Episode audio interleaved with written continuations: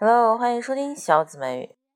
那么今天我们要说个很实用、很实用的英语，就是说，比如说你在洗衣服呀，你忘记把那个排水槽的那个塞子给打开，那你那个排水排出来以后，是不是那水会溢出来，漏的满屋子都是？那么有一句话叫做啊，漏水了，水漏的到处都是，It's leaking everywhere.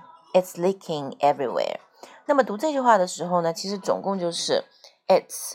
我们算一个单词吧，对吧？它它放在一起写，it is，它是 it's leaking，这个 leaking 是漏水的这个 ing 的形式，everywhere，everywhere 哪里都是 everywhere，所以这个很实用很实用的单词我们要注意，it's 不要读的太重，那么 leaking 呢是要读的重一些，everywhere，everywhere 它就是要注意这个 ev，ev。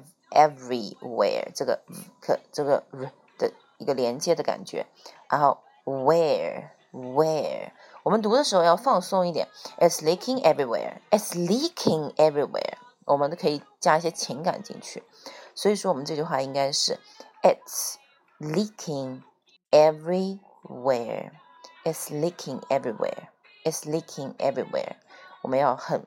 洋气的、很自然的说出这句话来。以后家里洗衣机、洗衣服的时候，如果万一漏水了，你就可以这么说。那么大家学会了这句实用的口语了吗？OK，拜拜。